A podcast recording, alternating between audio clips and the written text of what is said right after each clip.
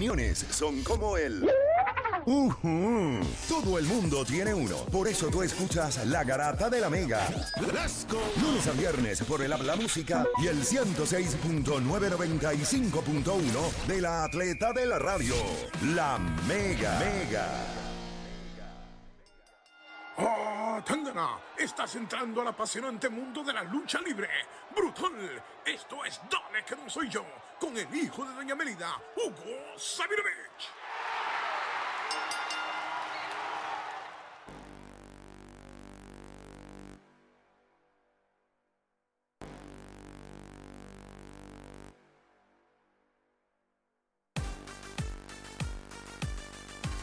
Bueno, vamos a darle rapidito. Ustedes saben que este es uno de mis segmentos favoritos. Dale que no soy yo, con el hijo de Doña Mélida, Hugo Sabinovich, a quien le damos la bienvenida nuevamente acá a la garata. Hugo, bienvenido, ¿cómo estamos? Hombres Buenos Aires, pasar voladora es la mejor lucha. Dale que no soy yo. Dímelo. Play. Dale. Vamos duro, vamos duro, Hugo. Oye, muchas cosas, ¿verdad? Pasando dentro del mundo de la lucha libre. Esta historia de Andrade, que sigue como que, o sea, luego de su salida de la WWE, pues mucha gente se preguntaba cuál es el próximo paso para Andrade. Pues mira, llega a la AAA ya en México, pero háblame rapidito, este Hugo, eh, ¿qué piensas de esto? ¿Qué impacto puede tener? ¿Qué, qué, qué significa esto para la lucha libre? Bueno, como creativo de la empresa AAA, Conan es el jefe, luego sigo yo en la parte creativa, hicimos el evento Rey de Reyes, un escenario increíble de Cholula, Puebla. A los, comenzó el evento con los voladores, esos indígenas que en la parte alta de ese palo comienzan a volar allá arriba. Y el evento fue increíble y finaliza con una camioneta entrando, se bajan unos enmascarados como una película, Ujú. atacan a los luchadores de AAA y uno de ellos que era estrella exclusiva del Consejo Mundial de Lucha de México, que de por sí eso fue otra de las cosas grandes que pasó ahí en la noche. De momento este mascarado, Diamante Azul, que llega con Puma King, eh, dice que son un, un- un grupo ahora llamados La Empresa y dice, les voy a presentar a un viejo amigo y sale en una pantalla una producción de una película como si fuera de Scarface y sale Andrade y lanza un reto que prácticamente fue la noticia, en ese momento se fue viral, de que para Triple Manía él lanzaba un reto a Kenny Omega por el mega campeonato, lo cual eh, demuestra lo que yo te he venido diciendo, de que no solamente WWE puede, puede ser noticia y que nosotros los latinos podemos hacer unas grandes producciones, se comprobó en México, y cuando tú terminas el show con Andrade retando a Kenny Omega para Triple Manía, no hay duda de que esa puede ser una de las luchas, eh, la mejor lucha del año 2021 por el talento de ambos y las expectativas que hay, lo que demuestra que Andrade dejó un contrato millonario en WWE, pero que no está con los brazos cruzados. Hay un mundo fuera de la WWE donde hay dinero y tú puedes hacerlo. Durísimo, ¿no? Y, hay que estar bien pendiente, eh, porque, ¿verdad? Es- eso cambia eh, figuras como esta, y ya mismito vamos a estar hablando también de Daniel Bryan, eh, que, que es interesante eh, lo que estos luchadores, una vez salen de WWE, cómo van a poder impactar otras compañías y el impacto que ellos puedan tener. Pero vamos a hablar también de Randy Orton y Riddle, que andan, eh, como decimos nosotros acá, al garete. Cuéntame. Bueno, estas son de las ideas que yo aplaudo, porque no nos imaginábamos que un Randy Orton eh, y un ex UFC como Matt Riddle los iban a juntar. Y yo creo que a veces estilos raros hacen una buena química y el hecho de que juntaran dos personas, uno que es el, el brother mayor, el hombre que es como el ex hippie, el hombre contento y un hombre que no te sonríe ante nada, como el asesino de leyendas Randy Orton, los unes, ya llevan dos semanas. Creo que la gente le gustó porque no lo telegrafiaron, no fue algo eh, que todo el mundo sabía que iba a pasar. No lo vieron venir, los fanáticos No están lo vieron sorprendidos, no lo vieron venir.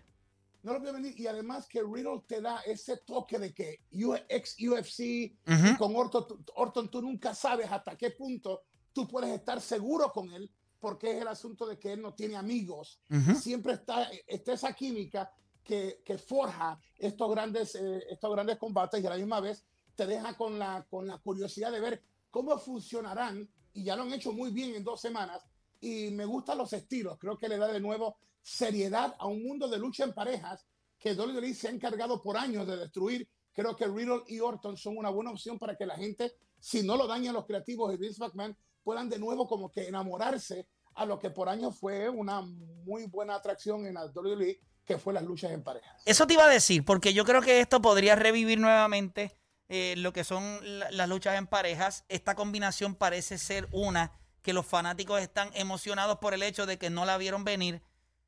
¿Cuál tú crees que sea, si yo le pregunto a Hugo, cuál tú crees que sea el path o el camino de este dúo? ¿Hacia, dónde deben ir dirigidos eh, en WWE a nivel creativo para esto de Riddle y obviamente Randy Orton? Bueno, tienen que crearle por lo menos tres buenas parejas, o sea, de, rivales, pero que no se vengan con esas historias tan absurdas que ya desde que comienza la gente dice, ok, ya, ya. Esto no sirve. no sirve. Yo creo que con Riddle, Riddle y Orton tú puedes meterle historias que sean de pelea, de pelea, de que necesites tú dar el relevo porque te están dando hasta por el, el, dedo gordo del pie. Entonces yo creo que si, si, no, si no descuidan la parte de que estos son dos peleadores, un ex UFC y un Orton que ha demostrado a través de los años que es el asesino de leyendas, y tú te enfocas por lo menos en tres buenas rivalidades que vayan diciendo pum, pum, pum, entonces estamos, estamos en buen camino. El problema es que muchas veces hacen cosas buenas como lo que están haciendo ahora con Riddle y Orton y de la, de la nada se inventan algo que la gente después que tú lo tenías aquí, sí, sí, sí, por poquito, de momento, pum, te, te la dejan caer. O sea que para que esta pareja funcione, que por las últimas dos semanas ha funcionado, WWE y su nivel creativo tiene que crear otras dos historias paralelas que puedan darle a, esto, a esta pareja que ya la gente ha conseguido mucha emoción, pues algo de rivalidad, pero no pueden ser rivalidad, rivalidades ficticias, tienen que ser que le guste la pelea, o sea, que le guste la intensidad, como sabemos que ha demostrado Riddle y, Randy Orton a través de, de toda su carrera. Así que Vamos a ver si lo pueden lograr. O Dani, ibas a decir algo. No, que yo, yo entiendo que esto va a funcionar y tengo entendido que la compañía va a empezar a hacer mercancía, unas camisetas. Tú sabes que Randy Orton, pues, su finisher es el RKO y el slogan de, de, de Riddle es Bro. ellos van a hacer unas camisetas que se llaman Arcade Bro. que me parece bien. Bros. Y lo bueno de esto es que en, en la WWE, lo hemos visto anteriormente, usualmente los tag teams que, que funcionan son los menos esperados. Por ejemplo, cuando Daniel Bryan estuvo con Kane, al principio la gente como que, pero ese dúo, Kane y, Daniel Bryan. Pero le, tuvieron un, run muy bueno. También Chris Jericho y Big Show, que yo creo que eso es lo que a la gente le gusta, que como no esperaban que estos dos los unieran y ahora están ganando peleas, pues yo creo que va a ser especial. Lo inesperado. Lo inesperado. Es correcto, pero es como dice Hugo, tienen, tienen que tener una historia alrededor que funcione, así que vamos a ver qué pasa. Dime, Hugo y, cerrando ese pensamiento, en los tiempos donde habían buenas historias, en la, era de Attitude, que en paz descanse, Owen Hart hizo una mancuerna, una dupla, una pareja con el gigante Yokozuna, que en ese tiempo se veía como, ¿qué rayos es esto? Y fue una fórmula ganadora. Eh, Definitivo.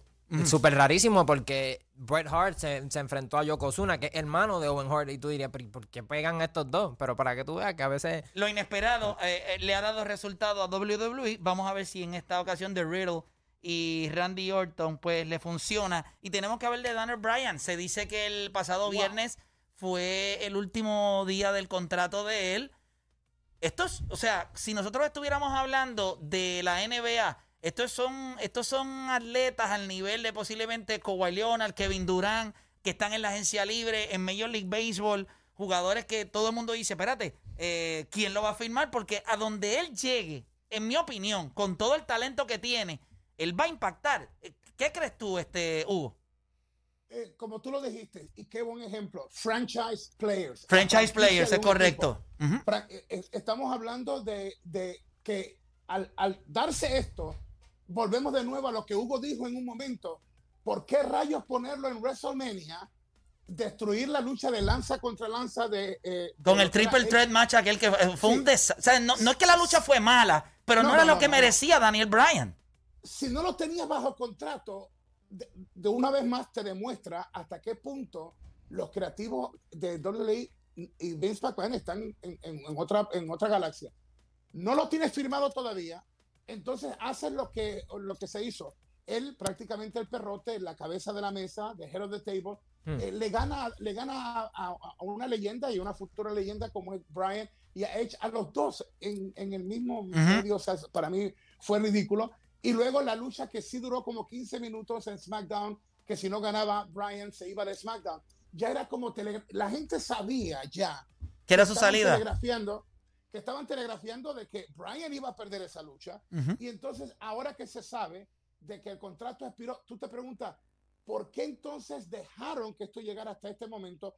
Y si sabían que no lo iban a firmar, ¿por qué no aprovecharon para hacer en WrestleMania la publicidad de que, mira, esta puede ser la última lucha. Claro, y, y, lo despides en un escenario en donde él va a brillar, ¿me entiendes? Lo despides como lo que es. Pero esta manera de sacarlo o, de, su salida no tiene, no tiene brillo, no tiene nada. Ah, ahora, lo otro es que ellos pensaran que el dinero lo puede todo, porque sabes que estamos hablando de que Brian, no sé la cifra, pero imagínate lo que tienen que haberle ofrecido. Este hombre dijo que no, pero ya se había telegrafiado porque él dijo, quiero ser, en vez quiero ser eh, solamente luchador a media.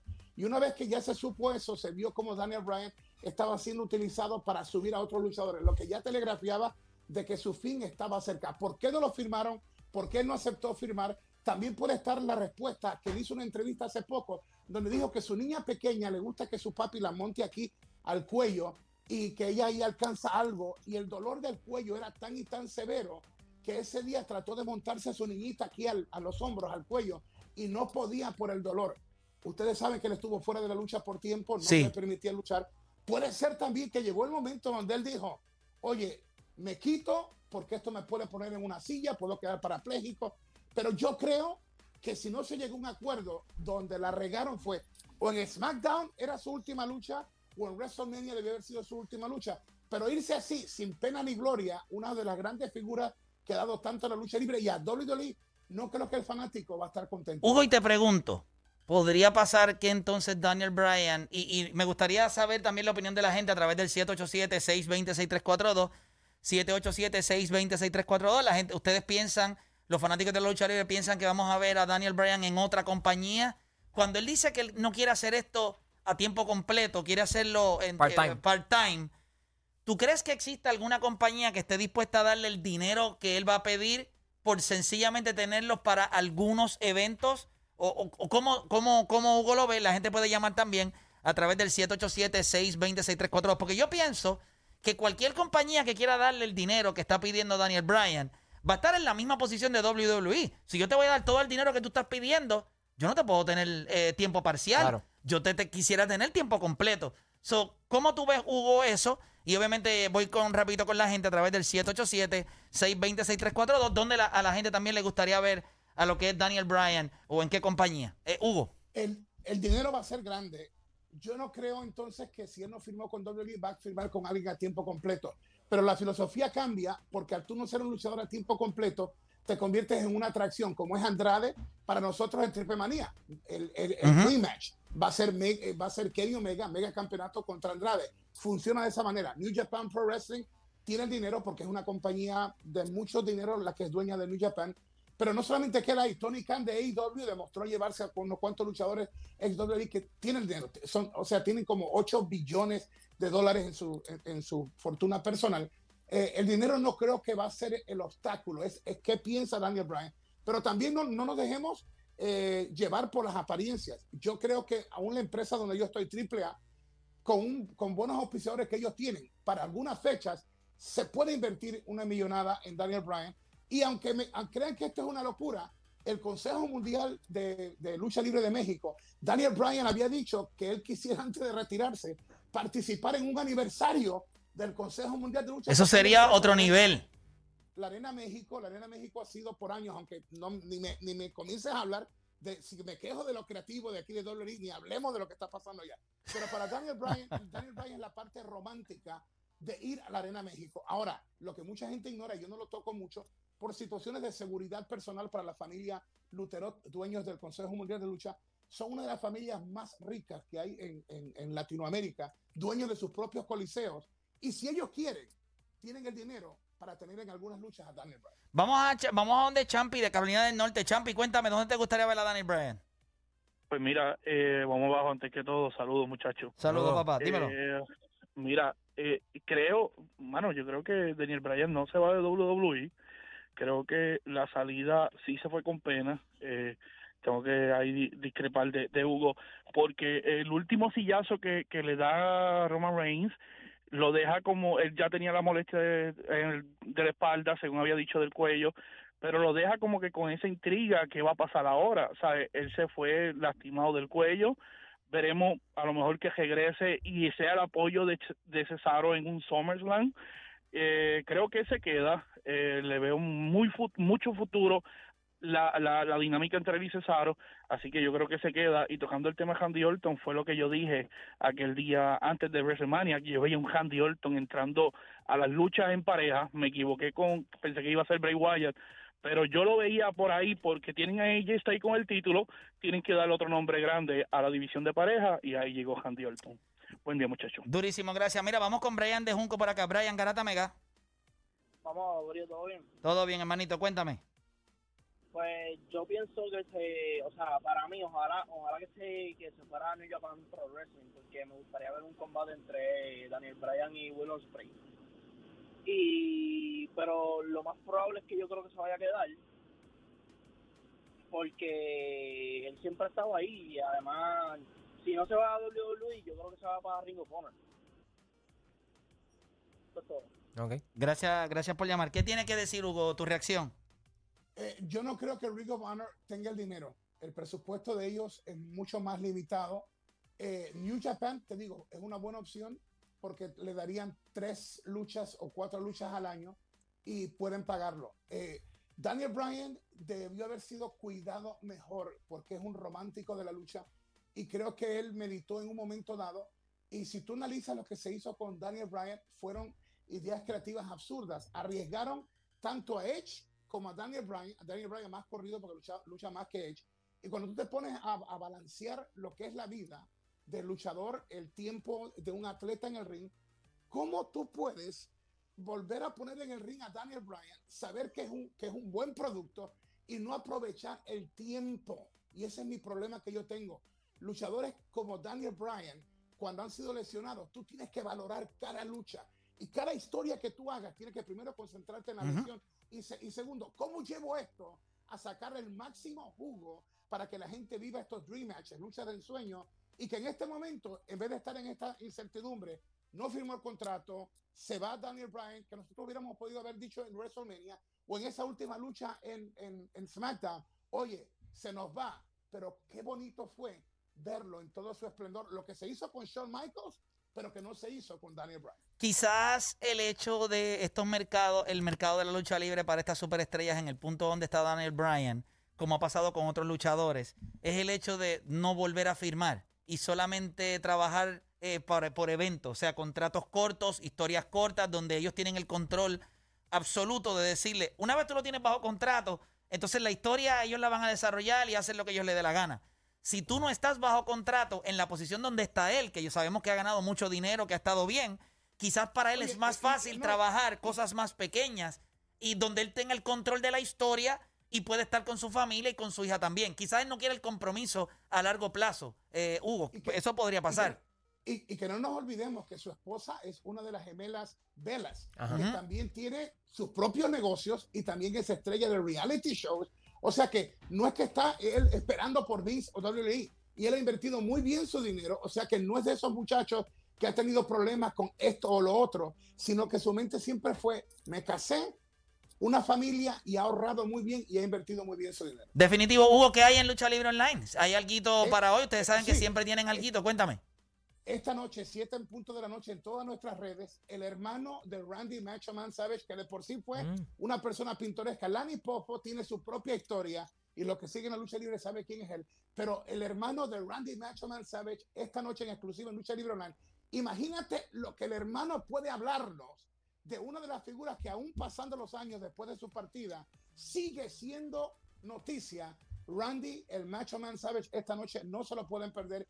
Esas son de las entrevistas que a mí mismo me gusta sentarme y escuchar porque ahí vamos a aprender cosas de Savage que usualmente aún nosotros que compartimos con él y que yo lo programé en muchos lugares y fui productor de él, a veces yo aprendo más de una entrevista así, de los años que compartí, que manejé con él y todo, porque ¿quién más que el propio hermano? Definitivo. ¿Cómo son, los hermanos para contarte cosas que otros no se atreven a decir? Definitivo, Hugo, pues muchísimas gracias por estar con nosotros. Y ustedes saben, Hugo Sabinovich, este es el segmento Dale que no soy yo, exclusivo acá de la Garata de la Mega y esta noche el hermano de Macho Man Randy Savage en entrevista en Lucha Libre Online, 7 de la noche. Así que ya usted sabe, nosotros tenemos que hacer una pausa, pero cuando regresemos, escuche bien rapidito, cuando regresemos, venimos hablando sobre algo que dijo eh, Anthony Davis luego de la victoria frente a Denver, le da el tapón a Campazo, evita el triple y se vira las cámaras y dice, we're back.